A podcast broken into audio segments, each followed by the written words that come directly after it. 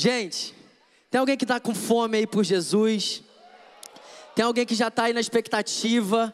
Tem alguém que quer mais nessa noite de Deus? Eu tô com, cara, meu coração cheio de alegria, porque hoje a gente está recebendo só amigos aqui, o Paulinho, a galera do Drops.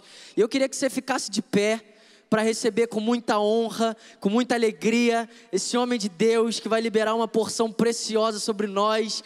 Pastor, meu amigo, meu irmão, vem para cá, Pedro Elias. Vamos celebrar a vida desse cara. Não, vamos lá, Nex, você pode fazer melhor do que isso.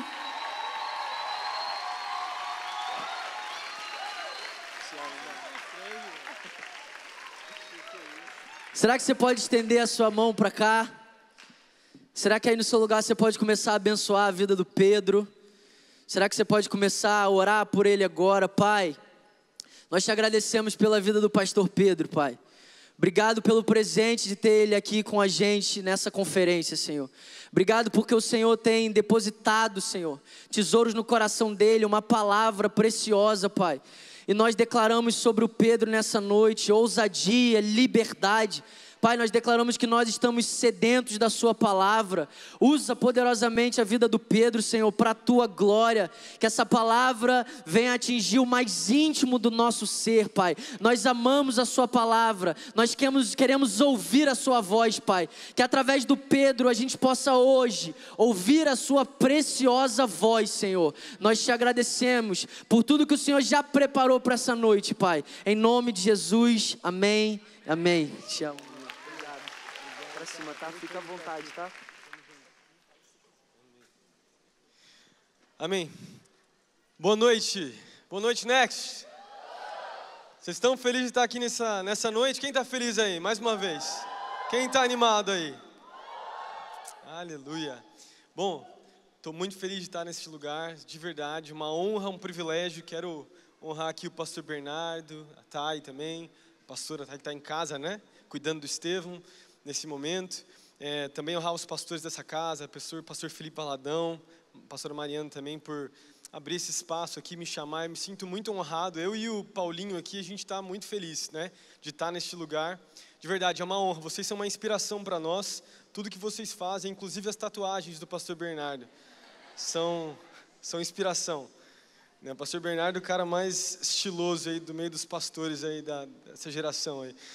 Mas, poxa, a gente, a gente é muito, a gente, não sei, conectou os nossos corações de uma forma assim extraordinária.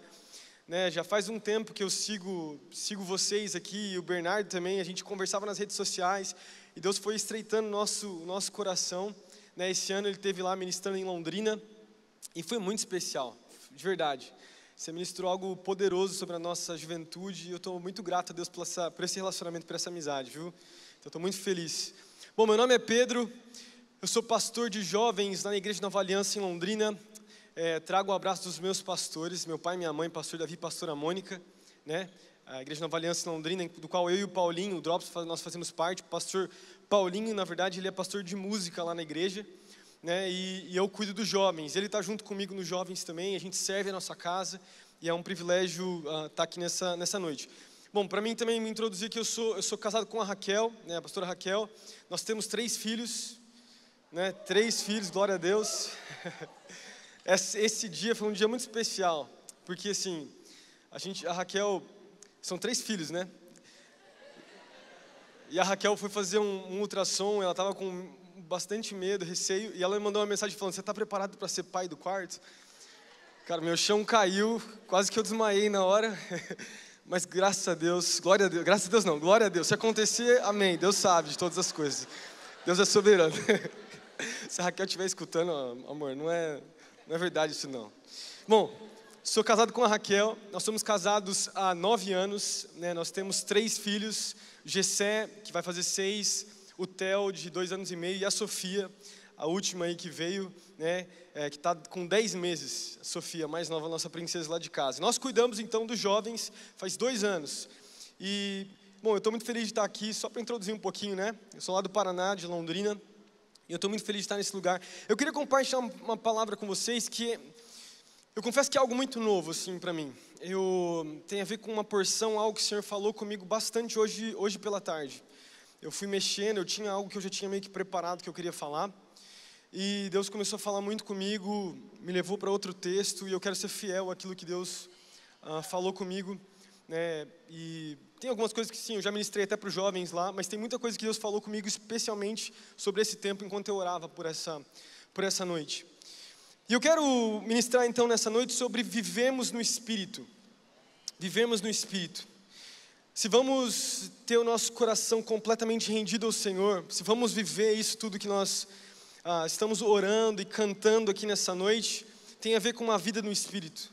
Tem, uma, tem a ver com uma vida de completa entrega ao Senhor, de dependência ao Senhor, de sermos fundamentados em Jesus. Eu queria, eu queria ministrar e falar a respeito disso, de sermos, de vivermos, na, vivemos no Espírito. Eu queria que você abrisse comigo lá em Gálatas capítulo 5, a gente vai ficar bastante nesse texto vai ser a base da nossa mensagem. Mas é ou não é verdade que esse momento que nós vivemos de maneira específica é um momento onde é, mais ainda nós precisamos viver no Espírito?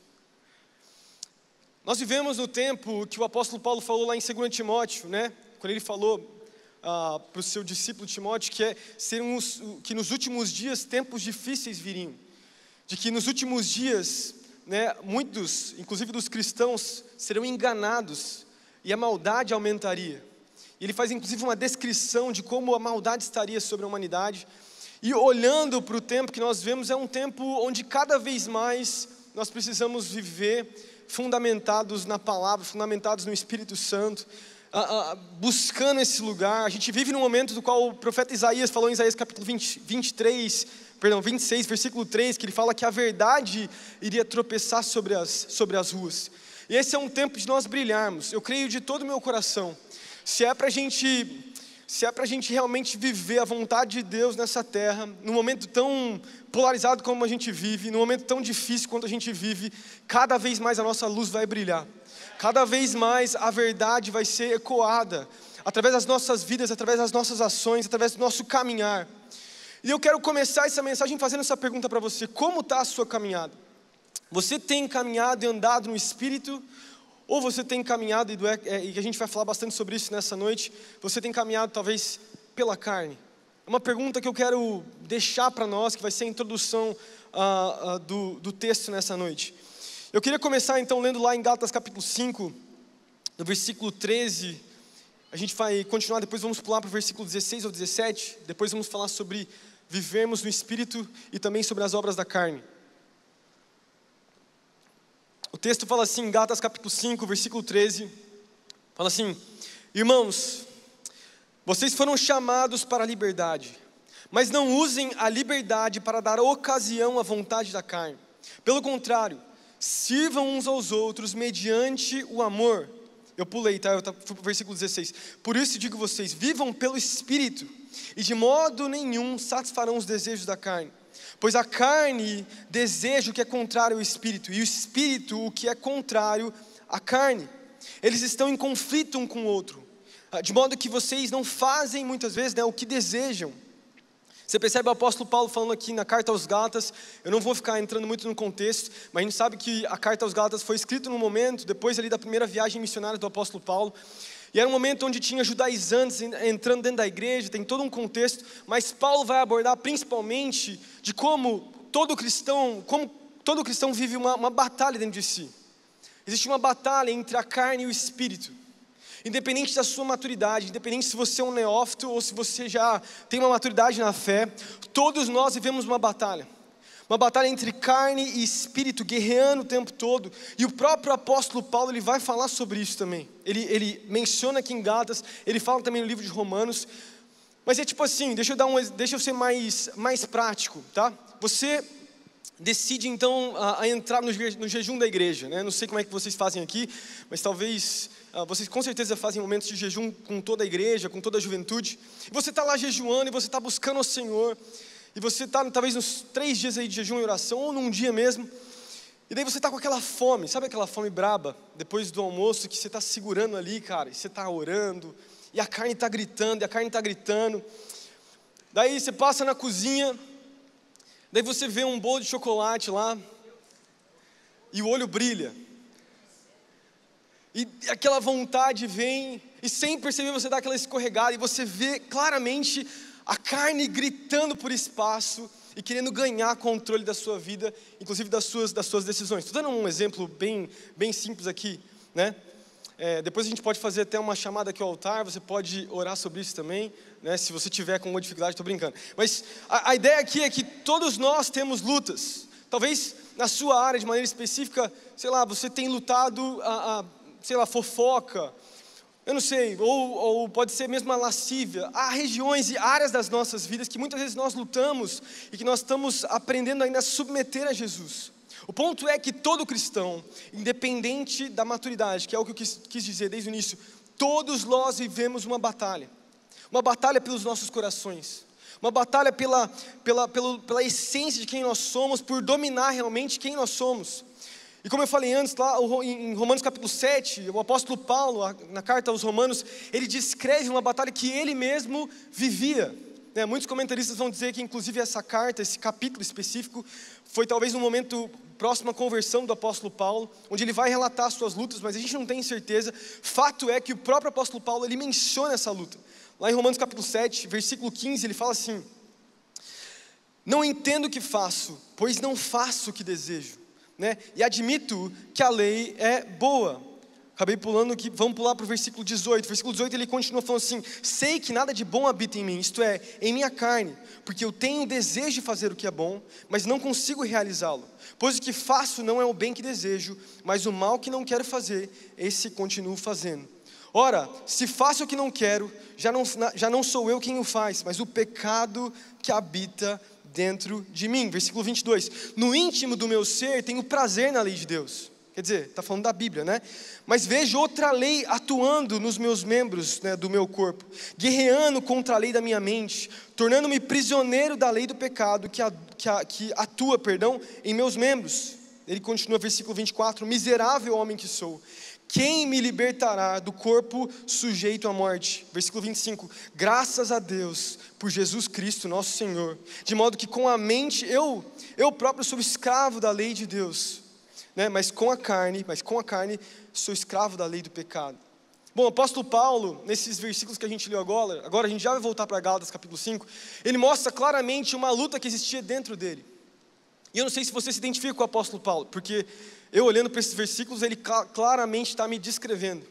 Fato é que depois que nós fomos salvos por Jesus, não é porque nós fomos redimidos que os nossos desejos foram inteiramente redimidos. Não é porque você foi salvo que você não tem uma natureza carnal que clama por espaço. Tem algumas correntes teológicas que talvez tentam diminuir a ideia de que você não tem mais carne, por exemplo de que você é um santo redimido. Se isso fosse verdade, velho, você tinha que ser imaculado e levado aos céus, porque você não teria pecado, mas não é verdade. Se você olha para a sua vida, para todos nós, todos nós temos lutas e, e, e vontades dos nossos desejos né, pecaminosos, e o próprio apóstolo Paulo ele fala claramente que existe essa batalha. Agora, o fato é que, que é o que a gente está ministrando aqui nessa noite: quem vai ganhar? Vai ser a nossa carne ou vai ser o nosso espírito? A palavra carne que o apóstolo Paulo ele usa, tanto em Gálatas capítulo 5 quanto em Romanos capítulo 7, né, quando você pega a palavra carne, é uma palavra chamada, no grego, chamada sarx. Eu não trouxe aqui para a gente poder projetar, mas é uma palavra chamada sarx no grego.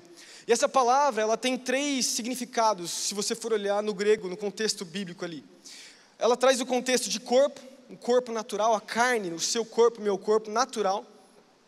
Ela também fala sobre família, corpo e sangue, né? Inclusive quando pensa na ceia, né? Usa essa mesma palavra para descrever, né? A ideia de carne. Mas o que o apóstolo Paulo fala aqui em Romanos capítulo 7, em Gálatas capítulo 5, ele usa essa expressão sarx para falar, e eu quero trazer para vocês hoje aqui o significado de desejos pecaminosos que estão em oposição ao Espírito Santo. São os desejos não redimidos. É uma natureza é, animal, estranho até, se eu pensar até no dicionário, né? uma natureza animal que nos leva ao pecado. E Paulo não está falando dos, daqueles que não são cristãos, ele está falando sobre crentes. Ele está falando sobre viver com essa, com essa carne. Ele vai descrever que os cristãos têm essa carne. Então vamos lá, são desejos que são pecaminosos, que estão em oposição com o Espírito Santo. Em Romanos no capítulo 8, versículo 6 ao 7, o apóstolo Paulo ele, ele, continua, né? A gente leu o capítulo 7 agora, no capítulo 8, ele vai falar que a mentalidade da carne, ela é a morte. Mas a mentalidade do espírito, ela traz vida e paz. A mentalidade da carne, ela é inimiga de Deus, porque não se submete à lei de Deus. Olha que interessante. Então nós temos essa, essa, essa lei da carne habitando dentro de nós. Eu quero fazer menção aqui a um, a um teólogo antigo do quarto século, né? eu gosto bastante de história. Tem um, tem um, um, um bispo antigo, Santo Agostinho, do século IV, quando ele vai descrever a ideia de obras da carne, ele, ele traduz esses versículos, inclusive no, em alguns comentários, que obras, as obras da carne são desejos desalinhados dentro do homem. É mais ou menos assim: Deus te dá desejos, esses desejos são bons, Deus te dá o desejo pelo trabalho. É ou não é bom desejar trabalhar? Tem alguns irmãos que, que não curtem muito trabalhar. Esses irmãos a gente tem que impor as mãos depois, ungir com óleo para ver se trabalha, mas tudo bem. E depois fica pensando por que, que não casa, né? Mas tudo bem. Zoando aqui, ó. ó. pastoral aqui, mas tudo bem. Deus te dá o desejo em nome de Jesus pelo trabalho. Você vai lá e você trabalha. Mas se esse desejo, ele começa a ser desordenado, desorganizado, desalinhado com a vontade de Deus, ele começa a fazer mal para a sua vida. Né? O desejo de, pela comida, desejo pela comida, é uma coisa boa. Foi um desejo que Deus deu para todos os seres humanos. Mas a partir do momento que, que a comida se torna algo que está além do natural, do, do, do, ordinário, né? aquilo que é, que é de Deus, se torna algo pecaminoso, algo ruim para nós. Né? A gente poderia aplicar isso para tantas outras coisas, podem se tornar como, como se fossem ídolos nas nossas vidas. Eu falei isso lá nos jovens, quando eu, quando eu dei esse exemplo, o sexo. O desejo pelo sexo. o pastor está falando sobre sexo aqui na conferência, no sábado à noite. Vou, vou falar sobre sexo. O sexo foi um desejo dado por Deus. Um desejo, é um desejo dado pelo próprio Deus, mas se o sexo for desalinhado, desorganizado, né, for, for destituído da própria vontade de Deus, ele começa a se tornar maldição na minha vida e na sua vida. E é só olhar para o mundo e ver, e ver a epidemia do sexo nas nossas músicas, nas nossas séries, nos nossos filmes, e você vai perceber que tem a ver com o, o desalinhamento da vontade de Deus, os desejos humanos. Porque as obras da carne, que é, e é isso que Santo Agostinho vai dizer, que as obras da carne são exatamente isso: desejos desalinhados, desorganizados. Né? Agora, o Espírito Santo, e a gente está falando sobre uma vida no Espírito, ele faz exatamente isso ele vem e ele alinha os nossos desejos com a vontade de Deus. O desejo, o, o perdão, o Espírito Santo ele não vem para simplesmente tirar desejos humanos dentro de nós, porque são desejos que o próprio Deus deu para nós. O que ele veio fazer, ele veio, né, que a gente for pensar na obra de Jesus, ele veio para redimir os nossos desejos. E o ponto é que mesmo nós, depois de sermos salvos por Jesus, nós ainda temos os nossos desejos pecaminosos que precisam ser alinhados, e eles são alinhados mediante uma vida no Espírito, mediante uma renovação da nossa mente que nós temos todos os dias, né, com o Seu Espírito Santo no nosso quarto, com a nossa lendo a palavra de Deus, buscando ao Senhor. São nesses momentos onde a vida do Espírito começa a ser estabelecida na minha vida e na sua vida. É isso que acontece. Isso, isso tem a ver com, então com esses desejos que precisam ser guiados novamente pelo Espírito Santo. Né? Quando a gente, falando inclusive sobre obras da carne, continuando a falar sobre obras da carne, a Bíblia também vai fazer menção de que a carne, ela também é fundamentada no coração. A Bíblia vai falar que o nosso coração, ele também é palco das obras da carne. A, a, a Provérbios capítulo 3, versículo 5, a Bíblia diz, né, fala assim: confie no Senhor de todo o seu coração e não se apoie, não se apoie no seu próprio entendimento. A palavra grega de coração aí, a gente está na temática de coração, foi uma das coisas que, uh, um dos porquês, enquanto eu estudava hoje à tarde, eu meditava e orava a respeito disso, Deus me levou bastante a esse texto. A palavra coração no grego é muito parecida com a palavra coração no hebraico. Né, a palavra coração no hebraico, exatamente aqui em Provérbios, é uma palavra chamada lebab. E essa palavra lebab, ela, ela se traduz como aquilo que é central para mim e para você. Aquilo que é central no ser humano. O trono das nossas emoções, das nossas paixões, dos nossos pensamentos, dos nossos apetites e desejos do homem, do homem interior. Agora, por que, que nós estamos falando isso? É a temática da conferência aqui. Mas se o nosso coração não for submetido a Deus, o nosso coração, mediante as vontades e desejos né, da carne, ele pode ser desalinhado do, do Senhor e pode nos levar para a destruição. Por que, que eu falo isso? Porque existe uma mentira no mundo hoje em dia. Eu, como pastor de jovens, a gente acaba falando bastante sobre isso, mas um dos, um dos conselhos que a gente mais vê né, na, nossa, na nossa sociedade hoje, na nossa cultura né, brasileira, falando assim, é aquela mesma ideia de aquele conselho, né? Siga o seu coração. Siga os desejos do seu coração e você vai ser feliz. Por quê? Porque a cultura nos diz que o nosso coração é um bom guia. A cultura nos diz que o nosso coração é um guia do qual nós devemos escutar. E cara, se eu viesse aqui hoje e começasse a pregar, uma pregação talvez bem humanista, onde eu falasse, cara, siga o seu coração mesmo, Deus deseja que você siga o seu coração, a gente cantasse a respeito dos nossos desejos, talvez, talvez faria muito bem para o nosso ego. A gente talvez naturalmente falando ia gostar bastante. Ia ser uma mensagem gostosa de escutar, a gente ia se sentir confortável, e isso inclusive ia se alinhar, se alinhar muito bem com a cultura. Mas se a gente for olhar para a palavra de Deus, a gente percebe que isso o que a cultura nos ensina é um péssimo conselho, velho. Seguir o seu coração, se você seguir o seu coração, você está fazendo a pior decisão possível da sua vida. Siga o seu, é porque é isso que a cultura ensina né, para nós, é siga o seu coração, fale a sua verdade, seja verdadeiro com você mesmo, não deixe que ninguém te defina, que as suas vontades, seus, as suas emoções definam quem você é. O que, que você sente a seu respeito? É o que a cultura nos ensina, é o tempo todo falando isso. Tem uma música, é, é, eu estava lembrando disso, que foi lançada em 2014 pela, pela Selena Gomez, né? aquela, aquela cantora famosa nos Estados Unidos, muito conhecida inclusive. Ela tem uma música muito famosa que ganhou, se não me engano, o Grammy na época, em 2014, que chamava assim: The Heart Wants What It Wants. E em português, traduzindo para nós, é porque ficou muito famosa essa frase: O coração quer o que ele quer. Não sei se você conhece essa canção. O coração quer o que ele quer. E essa frase, ela é muito famosa nos Estados Unidos. Talvez para nós brasileiros ela não faz tanto sentido, não pegou muito culturalmente é, a própria tradução da, dessa, dessa, dessa música. Mas essa frase, ela é uma desculpa, ela tem sido usada como uma desculpa para a ideia de você seguir o seu coração. Mas ninguém sabe, a gente não sabe, é, a gente se esquece, perdão, de quem, quem inventou essa frase. Eu fui pesquisar, porque enquanto eu ministrava e pensava a respeito disso, o autor dessa frase foi um produtor musical, inclusive de cinema, chamado Woody Allen. Não sei se você já ouviu falar dele. Acho que a maioria já ouviu falar dele, né? Quem está no meio artístico sabe muito bem. Woody Allen foi um cara que foi ele que trouxe a menção dessa frase. O coração quer o que quer. E ele usou essa frase no tapete vermelho. E foi em 1992, quando ele tinha acabado de se casar com a sua filha. Mais ou menos isso. Ele tinha uma esposa e ele tinha uma filha, uma, uma enteada lá. E ele deixou sua esposa e ele se casou com essa mulher, com essa menina de 21 anos. Ele tinha, se eu não me engano, 58 anos, a menininha tinha 21 anos de idade. E ele se casou com ela. E no tapete vermelho do Grammy, então, chamaram o Woody Allen e perguntaram: por que, que você fez isso?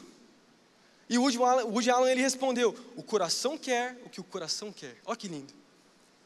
E essa frase ficou tão famosa, tão famosa culturalmente, que ela pegou. Ao ponto da Selena Gomez, uma das artistas mais influentes do mundo, em 2014, fazer uma música que tem mais de 700 milhões de visualizações no YouTube, exatamente com esse nome: The Heart Wants What It Wants. O coração quer o que o coração quer. Mas deixa eu te falar, mais uma vez, isso é uma mentira.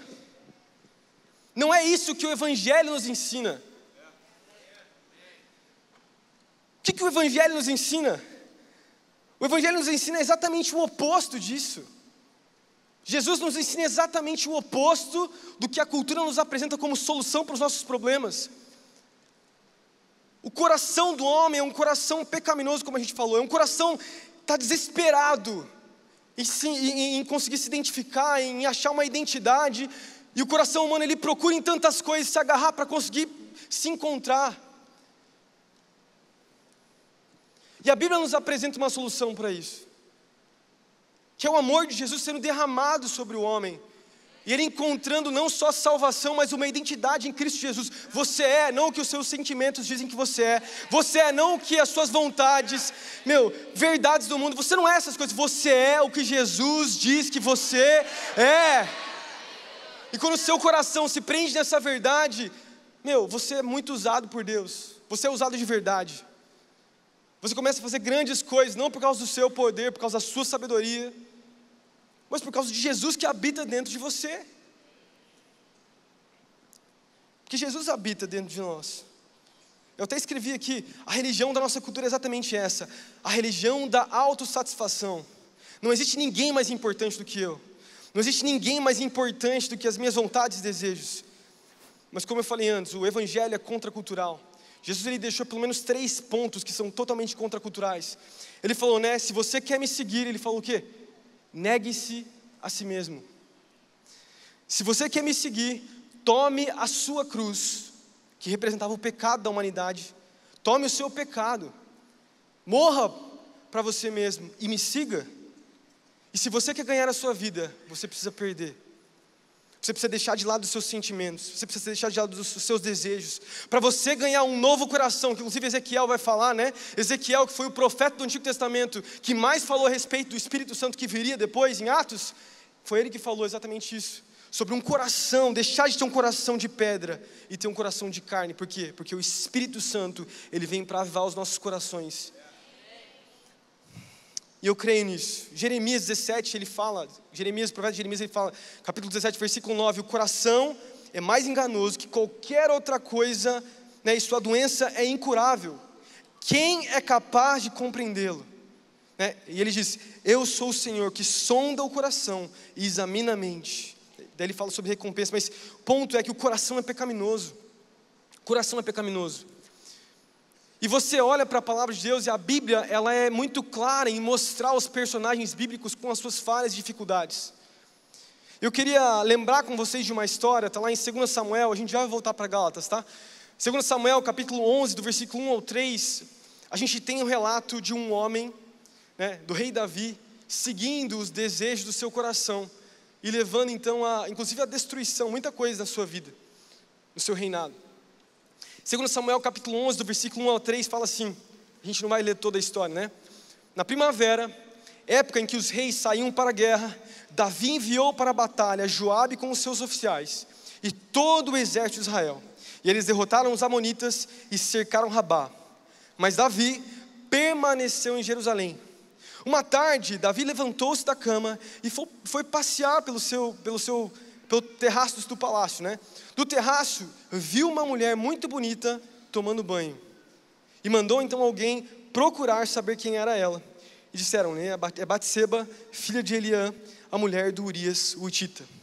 E aí, agora você já você lembra da história agora. O que, que aconteceu? É muito trágico. Davi então manda chamar essa mulher para o seu palácio. Ele dorme com essa mulher. Ele engravida essa mulher. Para tentar resolver esse problema, ele chama Urias da, da batalha. Ele tenta colocar Urias para dormir com a sua esposa, para a gente ser bem claro aqui. Urias sendo mais honrado que ele, inclusive não sendo nem israelita, né? Ele era, ele era um eteu de uma outra, de um outro povo que tinha se encontrado ali com, com Deus. Ele era mais honrado que o próprio Davi. Ele não dorme com a sua esposa, dorme na frente do palácio.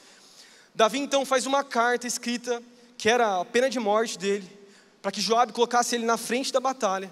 E ele vai guerrear e ele morre servindo o seu, o seu rei. Então, um desejo de lascívia, né, consumido, vivido, levou a um assassinato de um homem.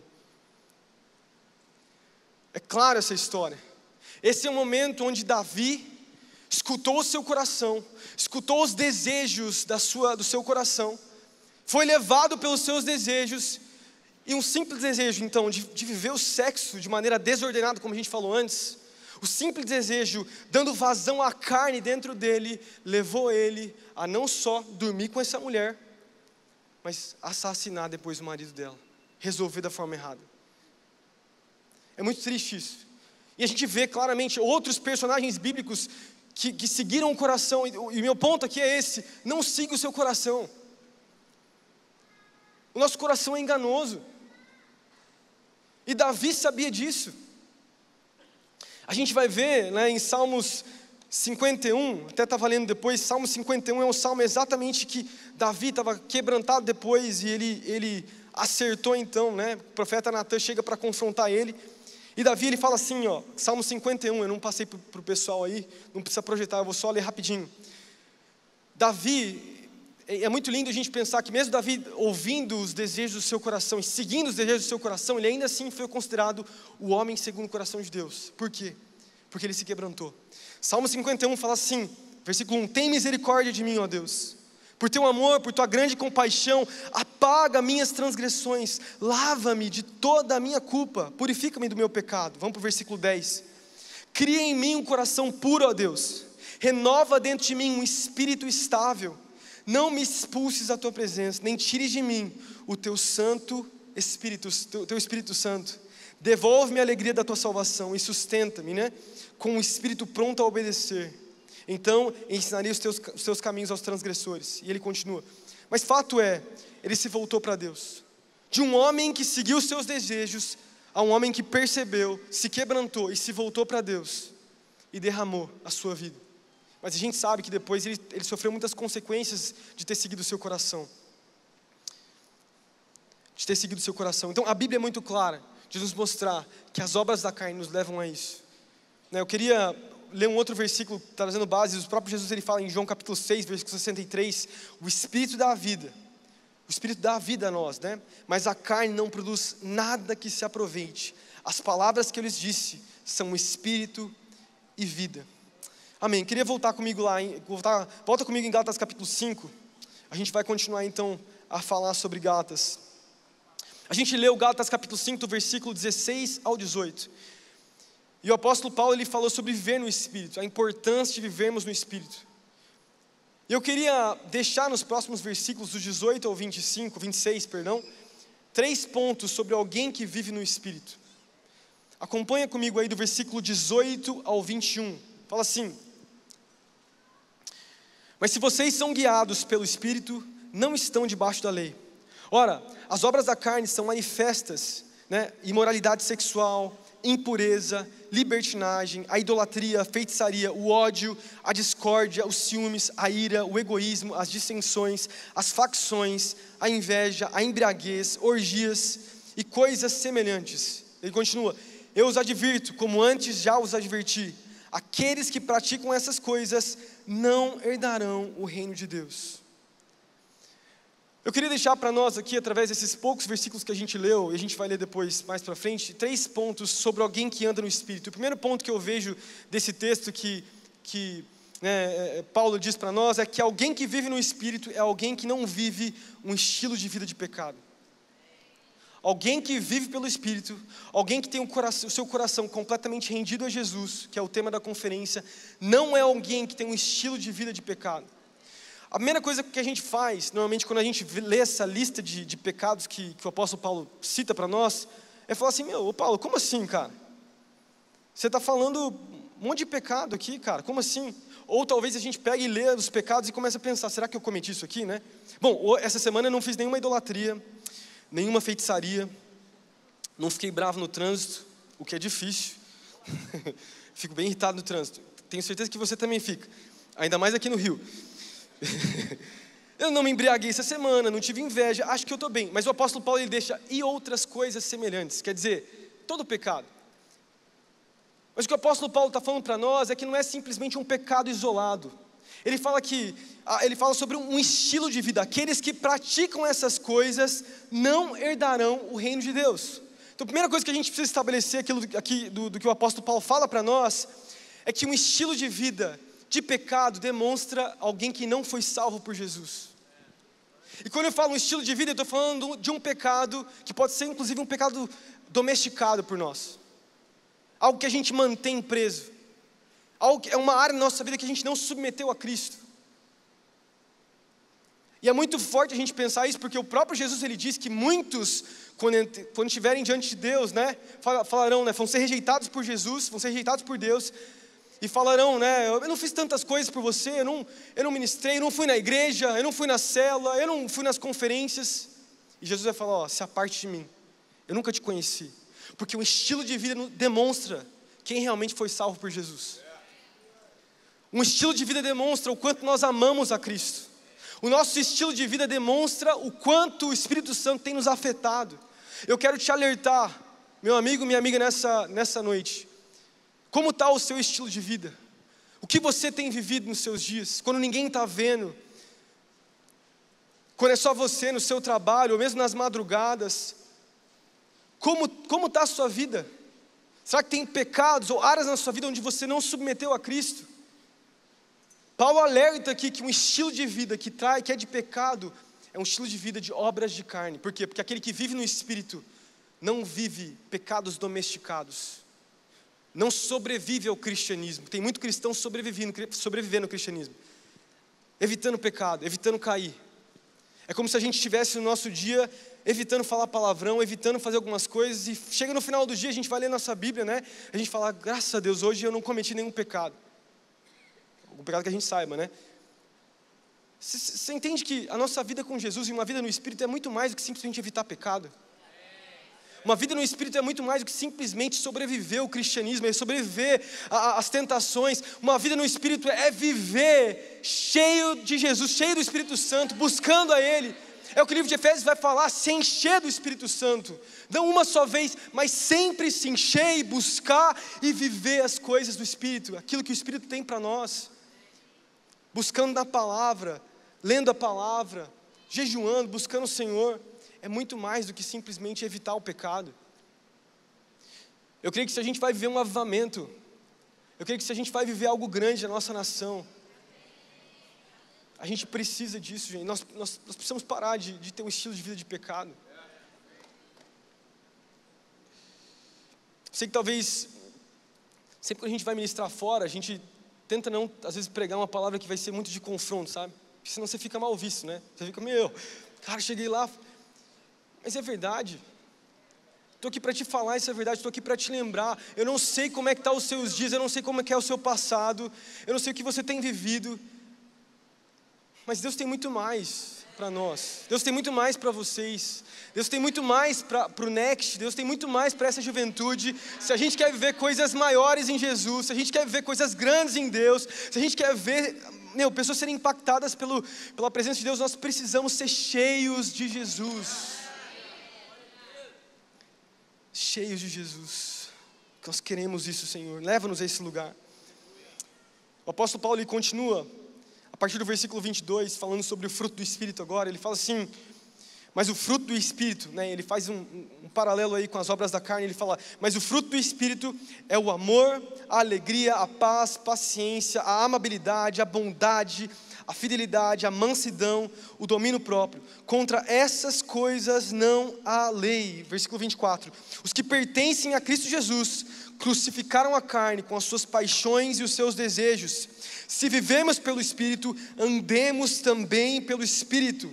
Versículo 26: Não sejamos presunçosos, provocando uns aos outros e tendo invejas uns dos outros.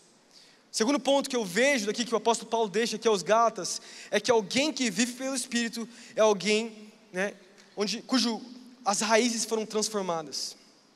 Alguém cujas raízes foram foram transformadas. Sabe que Deus deseja, ele deseja transformar muito mais do que coisas externas na nossa vida, mas o nosso coração. Você não consegue mudar frutos, frutos, vou falar frutos, mas o fruto do Espírito são, é um fruto, né? É como se fosse uma laranja com vários gomos. Mas você não consegue gerar frutos na sua vida por esforço próprio. O fruto do Espírito é produzido na minha vida e na sua vida de estarmos conectados à videira.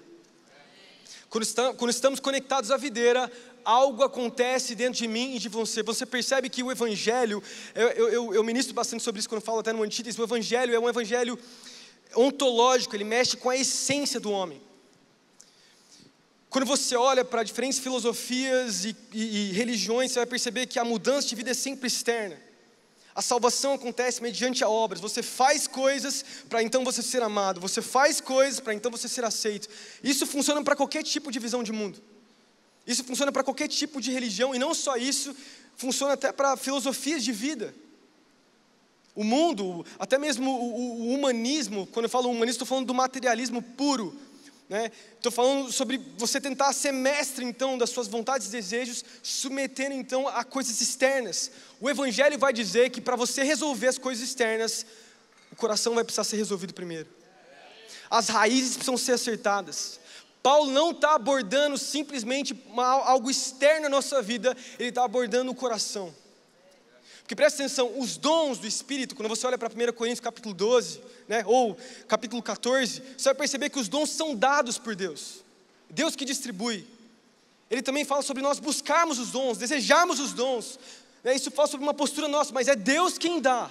Agora, o fruto do Espírito, ele vem de estarmos conectados com a videira, ele vem, ele vem de, de buscarmos ao Senhor, ele vem de uma vida completamente entregue e rendida a Deus. Ele vem de, de viver com Jesus. E o fruto vem naturalmente, ele não é forçado. Ele não é forçado. Tem a ver com a mente e entendimento. Daí você pode perguntar, mas pastor, como é que eu faço isso então?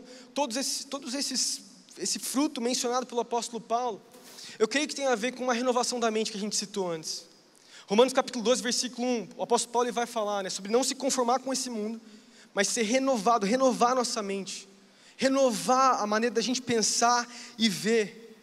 E quando o apóstolo Paulo ele fala isso, ele está falando sobre um processo de vida com Jesus, é uma caminhada com Cristo. Sabe que muitos de nós queremos resolver pecados e problemas internos com, com, de instantes. É tipo assim, você vem num, numa chamada para o altar no final de um culto, no, ou no final né, de, uma, de uma conferência como essa, e você fala, pastor, ora por mim, eu quero, eu quero que esse problema seja resolvido completamente na minha vida. Eu quero deixar então de estar preso na pornografia, eu quero deixar de, sei lá, ver a lascívia na minha vida. Mas deixa eu te falar que a maioria dos pecados não vão ser resolvidos em instantes ou eventos, vão ser resolvidos em processos com Jesus, onde a renovação da nossa mente é, é, é, feita todos os dias, onde nós entramos no nosso quarto, fechamos a porta do nosso quarto, nós abrimos a nossa Bíblia, a gente deixa a presença do Espírito Santo vir sobre nós. E a gente começa a ler informação da Bíblia, informação da Bíblia, e de repente o Espírito Santo sopra. E aquilo que era informação passa a se tornar uma palavra rema para mim e para você. Passa a se tornar uma palavra de vida que vem de encontro e começa a mudar. Eu creio que Deus pode sim mudar em instantes. Eu creio que Deus pode sim te libertar. Eu tenho exemplos dos meus avós, por exemplo, né? meu avô e minha avó, que foram quem começaram a igreja lá em Londrina. Meu avô foi liberto do cigarro numa oração do pastor dele quando ele tinha acho que 22 ou 23 anos. Ele fumava muito. Ele foi num apelo, o pastor orou por ele e foi completamente liberto. Mas deixa eu te falar, a maioria dos pecados não vão ser resolvidos assim. Vão ser resolvidos com uma vida de quebrantamento na presença de Deus.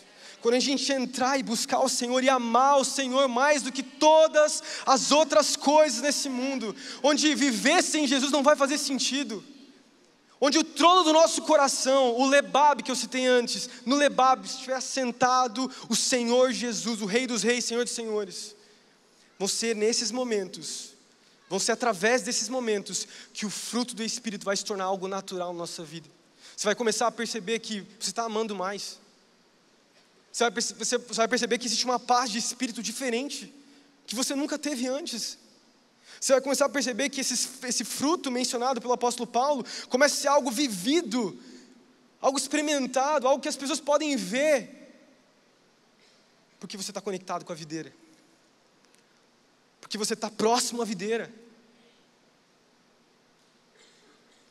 É muito legal porque você fica pensando, né? Eu sempre, eu sempre penso isso. A gente assiste lá aquela série The Chosen. Não sei se já assistiu. Quem já assistiu aquela série? É massa demais, né? Acho que é o Jesus mais humano, assim, que eu já vi, né? É muito legal. Quando eu assisto, já assisti umas três, quatro vezes, velho. Bobear, vou voltar a assistir essa semana de novo.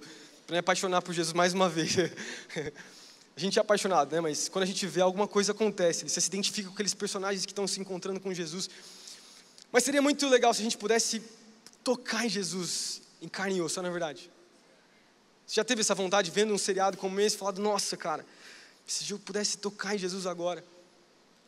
Será que alguma coisa faria diferença? Mas Jesus está conosco todos os dias. Assim como ele andava lá, né, no seu tempo, que as pessoas olhavam para Jesus e se apaixonavam pela sua maneira amorosa de agir, sua maneira de falar, sua maneira de tocar nas pessoas. Nós podemos fazer isso e viver isso todos os dias. E muitas vezes nós negligenciamos o poder de estarmos próximos da videira que é Jesus. E nós tentamos frutificar, naturalmente falando, pelo nosso próprio esforço, pelas nossas próprias obras. E a gente não vê mudança. A gente tenta resolver os nossos problemas de maneira humana. É como se a gente fosse. É como se a gente acreditasse em Jesus na teoria, mas na prática nós somos ateus. Porque nós não dependemos de Jesus verdadeiramente. A gente, às vezes, trata Jesus como se Jesus fosse qualquer um dos outros deuses desse mundo, que quer resolver simplesmente o exterior, sendo que Ele quer encontrar o seu coração. Ele quer te amar de dentro para fora. E assim mudar a sua vida completamente. Amém? Você está comigo nessa, nessa noite? Eu queria já chamar os músicos para subirem aqui. Meu último ponto que eu queria deixar para vocês nessa noite. Alguém que vive pelo Espírito, alguém que vive pelo Espírito é alguém que sacia a fome que Deus que Deus deu. Andar no Espírito, eu creio que é saciar uma fome espiritual que existe dentro de mim, dentro de você. Isso tem a ver com hábitos, com práticas que vão nos dar uma vida de, vitória. A gente está falando sobre uma guerra entre a carne e o espírito. Deixa eu te falar. Quem você alimentar vai ganhar. E quem, e quem você deixar de alimentar vai perder. Se você alimentar a sua carne, a sua carne vai vencer. Se você alimentar o espírito, o espírito vai vencer. Eu creio que quando nós fomos salvos, por Jesus, Deus ele nos dá uma fome por três coisas específicas. Esse andar no Espírito ele envolve três áreas específicas de todo cristão, tá? E falo depois, depois da salvação. Ele nos dá uma fome pelo Espírito, que é o que a gente está abordando aqui agora. Ele nos dá uma fome pela, pelo corpo, por servir na igreja. E Ele nos dá uma fome pela palavra de Deus. Deixa eu tentar exemplificar isso aqui mais fácil. Quando você olha para um novo convertido, um neófito, já viu o cara, o cara tá queimando por Jesus? Já viu? Você lembra comigo? Talvez você mesmo, quando se converteu, quando foi salvo por Jesus, você tinha aquela fome. Você, você quer ler a palavra, você quer ler a Bíblia toda. Você chega no pastor e fala, pastor, o que está dizendo aqui em Apocalipse? Eu não estou entendendo nada aqui. O pastor, eu estou lendo Levítico, está me cansando, pastor. o pastor concorda, eu também me canso lendo. pastor, me explica isso aqui, pastor. Eu estou com uma fome da palavra. Pastor, onde eu posso servir no corpo? Me coloca no voluntariado, me coloca servindo na, na oferta, servindo lá fora. Eu quero servir, eu quero amar, eu quero fazer alguma coisa. Tem uma fome pelo Espírito também. Pastor, como é que eu sou batizado no Espírito Santo? Como que eu consigo? Eu quero isso, eu quero, eu quero ser cheio, eu quero ser cheio. Você fala tanto de enchimento, eu quero, eu quero ser cheio, eu quero ser cheio. O que, que é isso? Porque Deus, depois que nós fomos salvos, para andarmos no Espírito, Ele nos deu uma fome pelo corpo, pela palavra e pelo Espírito. Mas muitos de nós, quando a gente olha para trás e vê quem nós éramos quando nós fomos salvos por Jesus e quem nós somos hoje, vemos uma certa contradição. Deixa eu dar um exemplo mais claro, porque eu estou falando sobre fome, comida aqui, né? Eu tenho meu filho Gessé, meu filho Gessé tem quase seis anos de idade. O Gessé é lindo demais, não tem nada a ver comigo. Ele é loiro, de olho azul. Você pode ver, não tem mesmo, né? Bem para minha esposa é mais clarinha puxou, puxou os avós. E ele, o Gessé, como qualquer criança, a gente tem uma certa dificuldade em fazer ele comer. Quem aqui tem filho aqui dentro? Quem aqui tem filho consegue se identificar comigo? Cara, a gente coloca um prato de comida e a gente tem que ficar empurrando para ele comer, velho. É impressionante. Se eu botar um prato de comida para ele, com arroz, carne, feijão, todas as coisas, eu botar um prato com doce para ele, do lado assim, cara, e deixar ele escolher, ele vai escolher o doce. Sem. Vai, vai comer na hora doce. E a pergunta que eu quero, que eu quero, o paralelo que eu, que eu quero fazer aqui nessa noite, é que o Gessé, ele não entende que ele precisa comer das coisas espirituais. Falando espiritualmente, ele precisa comer das coisas naturais. O Gessé não entende que para ele crescer e ter maturidade e, e, ser forte, enfim, crescer, ele precisa comer de todas as coisas do prato ali natural dele. Que ele não tem, não tem problema ele comer dos doces né, que vai ter depois, mas ele precisa se alimentar bem para poder crescer. E a aplicação, a coisa simples que eu quero trazer para vocês é que uma vida no Espírito, uma vida com o coração rendido a Deus, a gente precisa entender que nós temos essa fome, nós precisamos alimentar e comer daquilo que Deus tem para nós. Maturidade espiritual, uma vida no Espírito, é uma vida que entende a importância da casa né, de Deus, do corpo de Cristo, do Espírito da palavra. Muitos de nós não temos alimentado essa fome que Deus nos deu, e sem perceber, nós estamos ficando doentes espirituais. Se o meu filho deixar de comer comida saudável e comer, se alimentar só de doce, em pouco tempo ele vai ficar raquítico, magro, fraco, não vai crescer, vai ficar frágil, a imunidade dele vai baixar, ele, vai, ele não vai ficar saudável, ele não vai ficar bem. E muitos de nós, muitos de nós cristãos não entendemos, nós não nos alimentamos nas coisas espirituais, nessa vida no espírito que o apóstolo Paulo está falando aqui para nós, nós, nós nos alimentamos de tantas outras coisas, e o nosso apetite espiritual começa a mudar. E aquilo que antes era um prazer fazer no início da nossa caminhada com Deus, passa a se tornar uma obrigação e um desprazer para nós. A gente para de ver da forma que a gente via antes. A gente, para, a gente para de ver uma vida no Espírito como uma vida prazerosa. A gente para de ver uma vida no Espírito como uma vida de privilégio. O privilégio de você ter dentro de você um Espírito que é vivo e habita e fala com você todos os dias. Nós transformamos o Espírito Santo numa muleta, onde nós usamos, usamos ele ao invés de sermos usados por ele.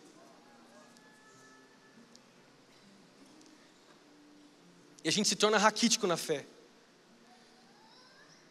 A gente se torna doente na fé. A gente não tem maturidade para entender, enxergar e olhar para a nossa caminhada com Deus e perceber que alguma coisa mudou. Que a gente é igual o que João fala, nós nos tornamos mornos, não é frio nem quente. Eu sei, eu tenho conhecimento do que é certo. Eu tenho linguajar crentes sei orar, crentes, mas crente de verdade eu não sou mais. Deixa eu te perguntar mais uma vez nessa noite: quem tem ganhado a batalha pelo seu coração, a carne ou o espírito? Quem tem guiado a sua vida? Do que você tem se alimentado? Como está a sua fome pela palavra de Deus? Como está a sua fome pela casa de Deus? Pelo Espírito Santo? Do que você tem se alimentado? Será que você tem se influencia, sendo influenciado por esse mundo, pelos pensamentos desse mundo? Será que você tem feito do trono do seu coração as suas vontades, desejos, emoções, sentimentos? Como tem sido a forma de você se expressar na adoração a Deus? Você sabia que tudo aquilo que você adora, você se torna? A adoração é, é, você, ser, é você se tornar a imagem e semelhança. Como quando Adão e Eva eles caminhavam com Deus lá no jardim do Éden, eles adoravam o Senhor e se tornavam semelhantes a Deus, porque a adoração transforma. Você é o que você adora. Você é o que você ama. Quando você olha lá para os reis do Antigo Testamento, e todos os reis que eram corrompidos, eram deuses que, eram deuses que idolatravam, adoravam outros deuses, e eles se tornavam, eles se tornavam amantes dos prazeres daquele tempo, idólatras, eles matavam os bebês. Quando você lembra de outros, deus, outros reis, né, tipo Acabe, mas os reis que adoravam a Deus, eles se tornavam semelhantes a Deus. Isso se aplica a nós hoje no Novo Testamento. Você é o que você adora, você é o que você se alimenta, você se torna o que você lê, você se torna o que você adora, o que você busca. Como está a nossa busca por Deus? Se a gente quer ver uma mudança na nossa nação, muito mais do que votar bem, a gente tem que votar bem na pessoa certa que vai ser contra, contra essas ideologias desse mundo, né?